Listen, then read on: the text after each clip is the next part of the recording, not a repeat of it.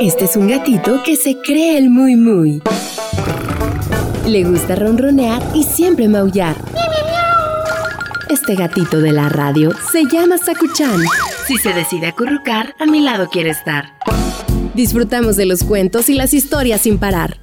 Bienvenido a los cuentos de Sakuchan. Hola, Sakuchan.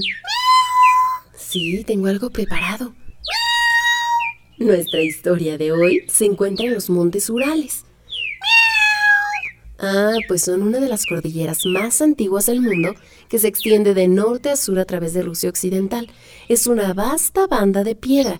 Tiene una región polar y una región meridional, bosques, arroyos y ríos que se congelan durante grandes partes del año. Tiene grandes montañas y peñascos de rocas cubiertas de nieve y lagos profundos y piedras preciosas.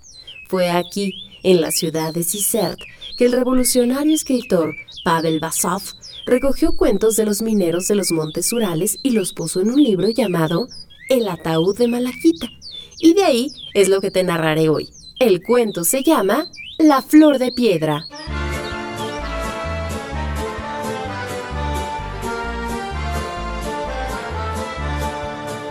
Había una vez un artista soñador llamado Daniela. Nadie pensó que llegaría lejos, pero tuvo la suerte de ser aprendiz de un prominente maestro llamado Prokovich.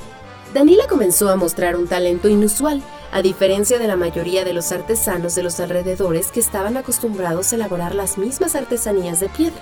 Parecía poder ver lo que había dentro de la piedra y darle vida.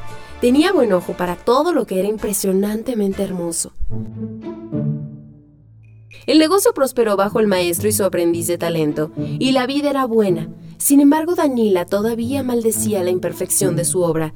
Incluso sus esfuerzos más intuitivos para realzar el espíritu de la piedra le parecían torpes y carentes de percepción. Deseaba un espectáculo extra que dejara que las formas salieran de la piedra hacia él.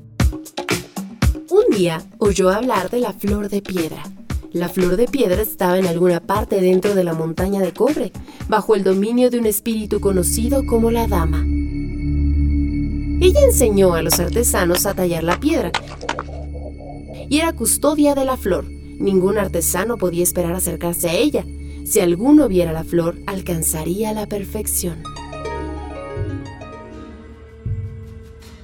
Pobre Danila, se obsesionó. Él nunca tendría la perfección hasta que hubiera visto la flor de piedra. Su maestro le dijo que se casara con una mujer bonita y se olvidara del asunto. Danila siguió el consejo del maestro Prokovich y conoció a Katia, una chica que parecía su otra mitad. Pero en la víspera de su boda no pudo evitarlo. Fue a buscar a la dama de la montaña de cobre. Las rocas eran tan a menudo compañeras de trabajo y amigas que no tenían respuestas ese día y Danila se hundió en la desesperación y lloró.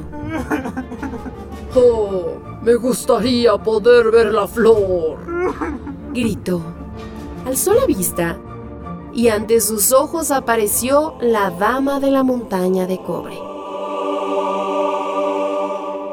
Ella le dijo, Puedes ver la flor, pero deberás dejar a todos tus seres queridos y no volver a verlos nunca. Él aceptó inmediatamente, sin pensar en Katia. No hay vida para mí sin la perfección. Llegó a casa esa noche de un humor extraño y en la mañana de su boda desapareció sin dejar rastro. Pasaron tres años grises y tristes para Katia. Prokovich y sus padres murieron y vivía ella tallando pedazos de piedra y convirtiéndolos en broches. Un día, se fue preguntando y llegó al mismo lugar que Danila había llorado años atrás. Ella se encontró cara a cara con la señora misma, la dama de la montaña. ¿Qué deseas? preguntó la dama de la montaña. Quiero a mi Danila de vuelta, respondió Katia. Y así la dama convocó a Danila. Si vuelves con los que amas, olvidarás la perfección que has aprendido allí en la montaña de cobre. Danila suspiró. Pienso en Katia cada minuto de cada día. Ya no puedo soportarlo. Y caminó hacia el lado de Katia. Se alejaron de la mano y nunca miraron atrás. Pero cuando Danila comenzó a trabajar la piedra en el pequeño taller de la pareja, descubrió que sus habilidades eran impecables. Había puesto el amor en primer lugar y se le había concedido la habilidad de crear la perfección cuando estaba con ella. Colorín colorado, este cuento ha terminado. El que se quedó sentado se quedó pegado. Es ahí donde los dejamos, tallando piedra juntos en las lejanas montañas de una cordillera que parecía estar encantada. Me gustaría saber qué hizo Danila durante estos tres años que estuvo solo. Pues para aprender. Aunque la perfección es hueca sin los que amamos. Y este cuento se acabó.